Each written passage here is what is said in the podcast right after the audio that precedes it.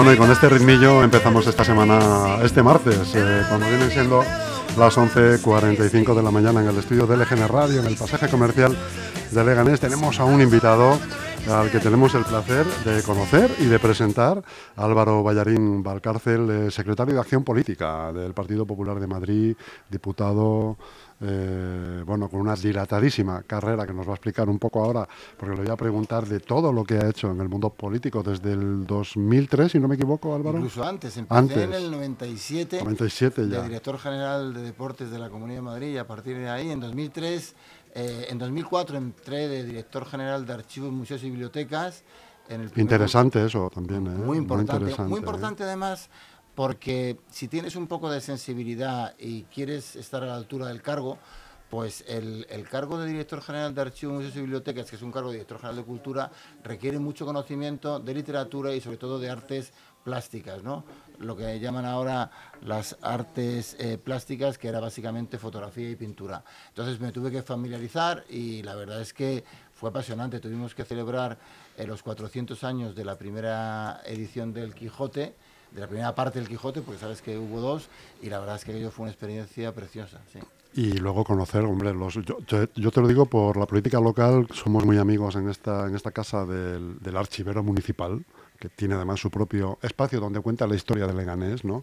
Pues imagínate conocer un poco todos los archivos ¿no? que hay en Madrid, ¿no? De, de, la capital, ¿no? Eso es una importantísimo, es un privilegio, sobre todo, importantísimo. los, los eclesiásticos están los el, en la calle de la Pesa están todos los archivos que ayuda a mantener la Comunidad de Madrid de la Iglesia, porque España está cruzada por la milicia y por la Iglesia, y luego también muy importantes los archivos del notariado.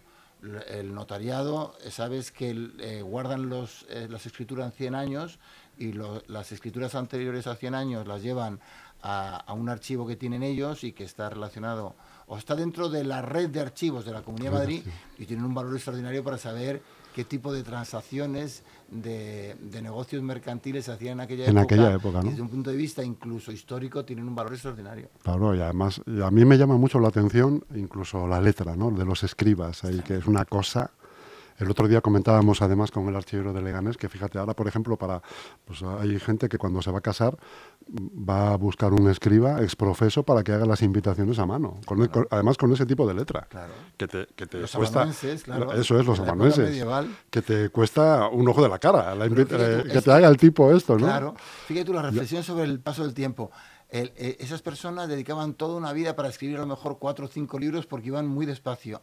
Y ahora las cosas que ocurrieron hace dos días parece que ocurrieron hace años de lo deprisa y de la cantidad de cosas Sí. que hacemos. Y todo eso que hacemos es gracias a la tecnología. La tecnología es lo que hace avanzar y la, la prosperidad y el bienestar de las sociedades. Sin duda, Álvaro.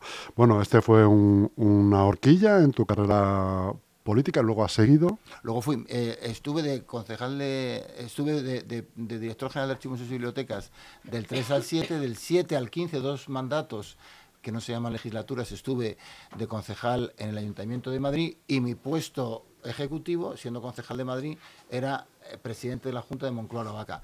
En el año eh, 15, 2015, eh, con Cristina Cifuentes, que fue la candidata del Partido Popular a la presidencia de la Comunidad de Madrid, me fui de diputado y eh, fui el portavoz de la Comisión de Presupuestos y Hacienda. En el 17 me fui otra vez, fíjate tú cómo son las cosas, porque yo soy economista y abogado. Eh, bueno, quiere decir que, que, que, bueno, que puedo que es muy transversal para muchas uh -huh. cosas, pero no, no, no, sé por qué tenía que acabar otra vez en cultura. Me mandó otra vez de viceconsejero, viceconsejero de Cultura, Turismo y Deportes. Y en el año 21, con, con, con Ayuso, volví a ser portavoz de presupuestos y Hacienda en la Asamblea de Madrid y ahora en el 23, con la mayoría absoluta, he vuelto y otra vez soy el portavoz de presupuestos de Hacienda, que empieza ya a ser un poco extraño porque en, en esta política de renovación permanente, que, que, yo las tres veces que he sido diputado sea siempre portavoz, portavoz de, de... Hombre, eso será porque no lo haces mal, eso sin no duda. No lo debo hacer todo mal y sobre todo que Claro. tampoco... ¿Sabes una cosa? Es curioso, como en política hay determinadas carreras que son como más... Eh, más tienen una, eh, una propensión mayor a, a, darse en política. Pero extrañamente hay pocos economistas. Entonces la economía te singulariza mucho más que el derecho. ¿no? Yo lo he notado. Yo soy abogado y soy economista. De hecho, soy primero abogado y luego fui economista y sin embargo me singularizan más como economista. y de hecho, nadie sabe que soy abogado y todo el mundo me conoce como economista. Entonces seguramente por eso y porque, fíjate tú, es curioso, ¿no? Y sobre todo para tus telespectadores que serán todos muy elevados. El, el, hay un miedo atávico a la economía y a los números. Todo el mundo cree que puede decir algo razonable de cualquier cuestión jurídica, porque al fin y al cabo las, eh, los ordenamientos se leen en el Código Penal, en el Código Civil, en el Código Mercantil, Código de Comercio, y tú lees y crees que entiendes. Sin embargo, no me digas por qué, los números causan un pavor tremendo que hace que la gente se aparte directamente y esté sumida continuamente en una especie de inseguridad que le hace imposible aproximarse a ellos. Oye Álvaro, hablando de presupuestos, ¿cuándo salen los presupuestos de la Comunidad de Madrid? Pues salen este año, porque Ayuso, eh, con inteligencia, con una legislatura que cuando ella eh, fue investida presidenta a finales de junio ya no daba tiempo a hacer un presupuesto para el año corriente y que lo teníamos hecho y de una forma maravillosa, era un presupuesto que daba 90 de cada 100 euros para gasto social en la, en la Comunidad de Madrid, no lo apoyó finalmente Vox y entonces ya pues hemos prorrogado el presupuesto del año 22 para el ejercicio corriente 23 y empezaremos a trabajar, ya está trabajando el gobierno, de hecho ya lo tiene muy avanzado, lo traerá a finales de octubre, principios de noviembre, la Asamblea de Madrid el presupuesto y tendremos un presupuesto para el 1 de enero del año 24, que será un, presupuesto que tendrá mucho gasto social para financiar el estado del bienestar de la Comunidad de Madrid, que se basa en la, en la sanidad, en la educación, en los servicios sociales, en las políticas activas de empleo y en la subvención al transporte público y que cubrirá todos esos gastos con apenas 25.000 millones de euros frente a los 25.000 millones de euros del presupuesto valenciano que nosotros en Madrid tenemos casi 2 millones más de habitantes y frente a los casi 40.000 millones de los catalanes, que es que son un millón de habitantes más, pero no explica ese salto de 25.000 millones a 40.000 millones porque en la Comunidad de Madrid tenemos, y es verdad que, que todo es mejorable, todo en la vida es perfectible, pero tenemos la mejor sanidad, no de España, de Europa. El otro día salió un ranking que eh, hace la Unión Europea, es decir, la Unión Europea es un, árbitro imparcial que le da igual la Ile-de-France que el Lazio, que Baviera, que el Gran Londres o que Madrid y que ha, dicho que ha dicho que de 268 regiones que hay en Europa, la mejor sanidad es la madrileña. Los informes de PISA dicen que tenemos la mejor educación, tenemos la mejor red de transporte público y tenemos, somos la Comunidad de Madrid que más tasa de actividad tiene y menos tasa de paro. Por eso Madrid, y esto es importante que lo sepa todo el mundo porque no se conoce suficientemente, cuando en la actualidad el factor productivo por excelencia es el factor capital, sobre todo en una, economía de servicios como es la española, con un millón menos de habitantes, es una barbaridad, con un millón menos de habitantes que Cataluña, que en 8 millones es un 15%, un salto tremendo. Con un millón menos de habitantes que Cataluña, la Comunidad de Madrid hace ya cuatro años que ha superado en PIB a Cataluña. Y eso es lo que hace que en la Comunidad de Madrid tengamos la renta per cápita mayor de toda España. Un millón menos y menos recursos en comparación con Cataluña. no es proporcional. tienen montaña, tienen cuatro provincias, tienen un campo tremendo y tienen una extensión. Fíjate, Madrid son 8.000 kilómetros cuadrados. Cataluña son casi 40.000 kilómetros cuadrados. Eh, bueno, la verdad es que al final estamos en la economía del conocimiento. Y en, la economía del conocimiento lo importante es la originalidad, el la creatividad, el, talento, el diseño, la dedicación, el esfuerzo, y eso hay mucho en Madrid. Mm. Álvaro, de todo este recorrido que hemos hecho somero de, tu carrera, ¿con qué te quedas? ¿Qué es, qué es la etapa en la, donde más has disfrutado? Donde... Con la portavocía de presupuestos de Hacienda. Disfruté mucho, mucho, mucho en mi época en cultura, de verdad, porque, porque es la época en la que yo más me empapé, eh, como yo soy muy responsable y como eh, es verdad que el saber, eh, por mucho que sepas, sabes muy poco. Por mucho que sepas de mm. todo, sabes muy poco. Siempre hay alguien además que sabe más. Sabe mucho más. Yo me tuve que poner al día y, fíjate que yo venía formado porque yo tengo una formación que no está mal, ¿no? Eh, pues resulta que, me que, me di cuenta que no sabía nada y empecé, leí mucho y, y me puse mucho eh, con las artes escénicas y también con las artes plásticas. Las escénicas no las llevaba yo, que son básicamente el teatro, la música, todo eso, pero también me puse y disfruté mucho. Y disfruté mucho también de viceconsejero pero sobre todo eh, disfruto mucho con la vida parlamentaria. Entonces, las tres veces que he sido diputado con la actual y que siempre he sido en una materia que a mí me gusta mucho, como es la economía, los presupuestos y la hacienda, que para el común de los mortales, y yo lo entiendo, pueden ser en algunos casos incluso soporífero. Yo disfruto mucho con la vida parlamentaria, me encantan los debates en comisión, me encantan los debates en pleno. Por ejemplo, te diría que el momento que más disfruté fue el año pasado, en el año 22, cuando en el debate de totalidad de los presupuestos eh, debatí con Mónica García de Más Madrid, con Lobato del Partido Socialista, en aquel momento con la portavoz que tenían los, los de Podemos, que no era la portavoz, sino que presentaron a Jacinto, a, Alejandra Jacinto, porque iba a ser luego la candidata, y con Rocío Monasterio de Vox. Y yo, como era el portavoz de presupuesto, debatí con ellos y fue un debate apasionante. A mí me gusta mucho la vida parlamentaria y como mm, yo defiendo ideas liberales, que sobre todo, creo que en general es una ideología muy completa, muy adaptada a la condición humana, igual que Cervantes conocía muy bien eh, la condición humana, las personas como somos, con nuestras grandezas y con nuestras miserias, el liberalismo creo que es la ideología que es la ideología del hombre en, tanto es, no ideologías que elevan al hombre a un, a, un, nivel que el hombre no es y que luego, claro, salen cosas muy raras e imposibles, porque el hombre no es una máquina que, pueda ser perfecta, ¿no? Entonces, el, el creo que en, en, la condición humana está el premio al que lo hace bien y está la obligación al trabajo. Creo que el liberalismo es la ideología que mejor sabe identificar el, el, ser en tanto eh, ontológico de del ser humano y ese liberalismo en economía, pues a mí mm, me da muchos instrumentos para, para, defenderme en esos debates que tengo con la oposición. Y la verdad es que yo siempre se lo digo a la gente, y fíjate tú que es curioso que de mi, de mi trayectoria o mi carrera profesional, el, el 90% del tiempo he estado en puestos ejecutivos. Y tú me dices a mí que yo iba a disfrutar mucho de parlamentario y, y, no te, te, hubiera dicho que qué dices, no, no hace 10, hace 5 años. Pues ahora me quedo con mi labor parlamentaria, es la que más me apasiona. Eh, Álvaro, vamos a salirnos de, de, lo que viene siendo la asamblea. Si te parece, ¿qué opinas del tema pinganillos? A ver, yo con el tema de pinganillos eh, creo que mmm, todo depende, porque en, en, la política hay una cuestión de oportunidad, ¿no?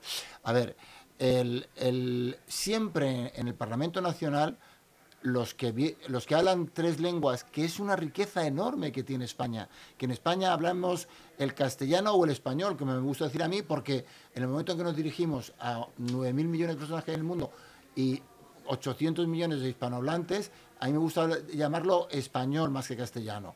Que tenemos una lengua que hablan 10 millones de personas como el catalán, que tenemos el euskera y que tenemos el gallego, me parece una riqueza apasionante que ya querrían tener otros países y que se ha hablado en el Senado, que es la Cámara Territorial, que se habla en esos territorios y que me parece bien que se pueda hablar en el Parlamento. Lo que ocurre es que eh, cuando tú utilizas un Parlamento que todos sus integrantes tienen como lengua oficial, además de esas lenguas, el español, y para entenderse tiene más sentido que lo hagan en, en español. Creo que está bien que se oigan esas lenguas porque les da un estatus, un nivel que merece que se hablen en el Parlamento, pero me parece que una cosa es esa labor representativa institucional simbólica que las pone en valor y otra cosa es que haya que tener traductores para que dos señores que se tienen que entender y votar las mismas proposiciones de ley o las mismas proposiciones no de ley, las famosas PNLs, pues se puedan entender, ¿sabes?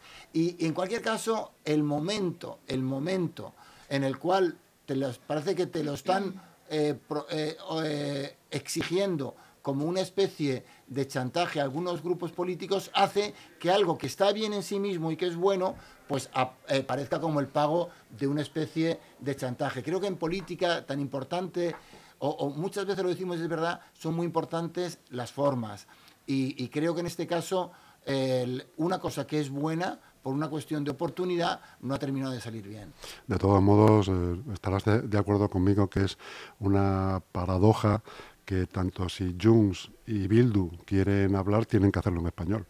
Claro, porque es que además la mayoría de las veces... Si hablan Junquera y, y este, como el diputado de Bildu... Waterloo, han ido a Waterloo y resulta, resulta que han tenido que hablar Ortúzar y, y Puigdemont en español porque es la lengua, curiosamente, a dos independentistas, a dos soberanistas, a, dos, al menos a un secesionista y a otro que lo tiene como horizonte, porque el nacionalismo, no, no, el nacionalismo, que es un fenómeno político del siglo XIX, tiene siempre en el horizonte la independencia. El día que renunciaran a la independencia, ese, ese, nacionalismo se iría erosionando, efectivamente, y se iría destruyendo poco a poco, lentamente, pero lentamente.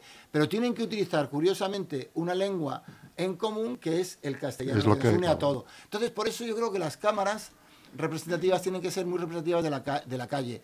Y cuando un catalán parlo, eh, catalano parlante y un vasco euskera parlante se, eh, se, encuentran, no van a hablar en inglés, van a hablar en español.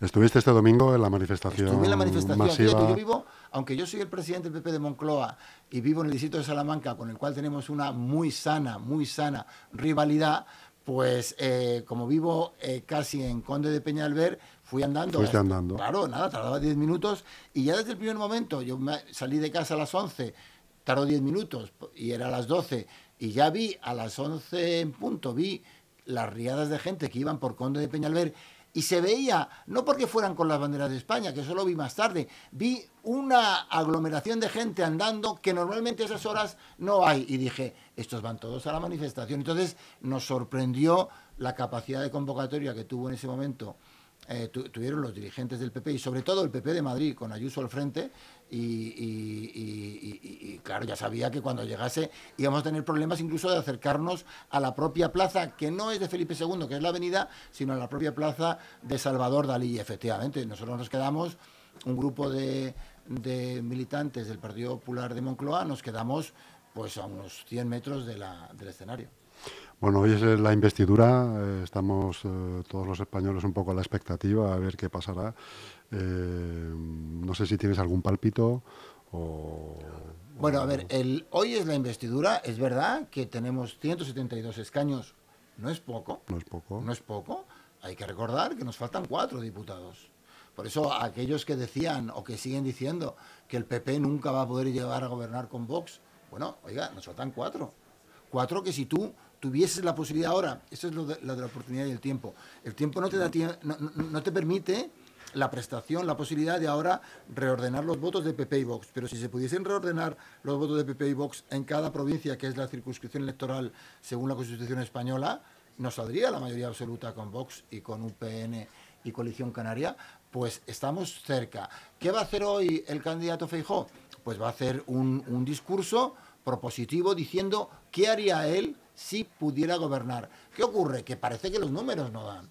Parece que los números no dan y eso, claro, hace que, que, para alguna gente vaya a ser un discurso que le falta la, ¿cómo diríamos?, la autenticidad de terminar de verse eh, aplicado en la práctica política, porque en la práctica política mm, eh, la política es para transformar en sentido positivo la vida de las personas, sin olvidar que no hay que engañar a la gente, como hacen algunos partidos de izquierdas, de que la vida de las personas depende directamente de ellas. ¿eh?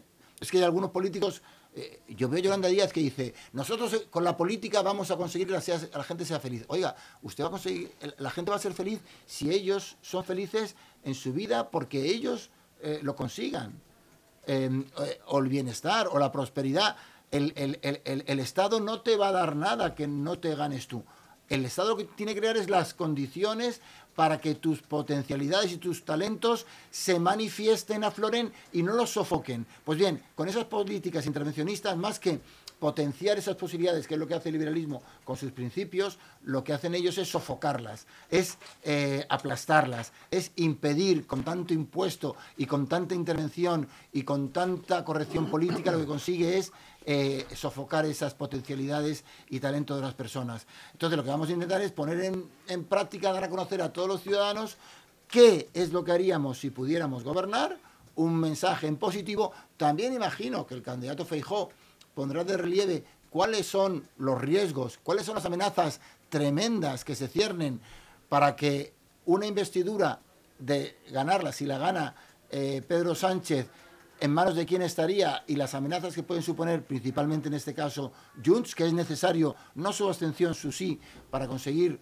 la investidura y de esta manera mm, establecer en la sociedad española un marco mental, una situación muy clara de cuáles son los dos proyectos, si es que finalmente, eh, como deseamos, se produce un bloqueo y tenemos que ir a una repetición electoral.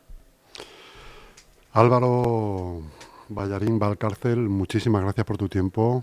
no te entretengo más, que sé que tendrás mucho trabajo y ha sido un placer igualmente para nosotros y para este estudio de LGN Radio haberte recibido aquí. Espero volver a verte pronto y, lo dicho Álvaro, que sigamos en este camino disfrutando de lo que hacemos y, y expectantes siempre también al futuro y a ver lo que pasa. Uno aprende mucho cuando disfruta, porque las cosas que, que aprendes desde desde el, no el sacrificio que es bueno y el esfuerzo, sino desde el disgusto, se olvidan deprisa, ¿no? Lo que tienes que aprenderte de memoria para un examen, pero que no te interesa. Yo hoy he aprendido, he disfrutado mucho y estoy seguro que ese ambiente, como decimos los liberales, lo habéis creado vosotros, por tanto, no sabes lo a gusto que he estado, quizás de las entrevistas o de los sets que es precioso, por cierto, en los que más he disfrutado y por tanto os doy las gracias a vosotros porque he pasado un buen momento y sobre todo espero que todos tus oyentes eh, hayan tenido la misma sensación que yo y que espero que vosotros también. Muchas gracias Álvaro. Muchas gracias a vosotros.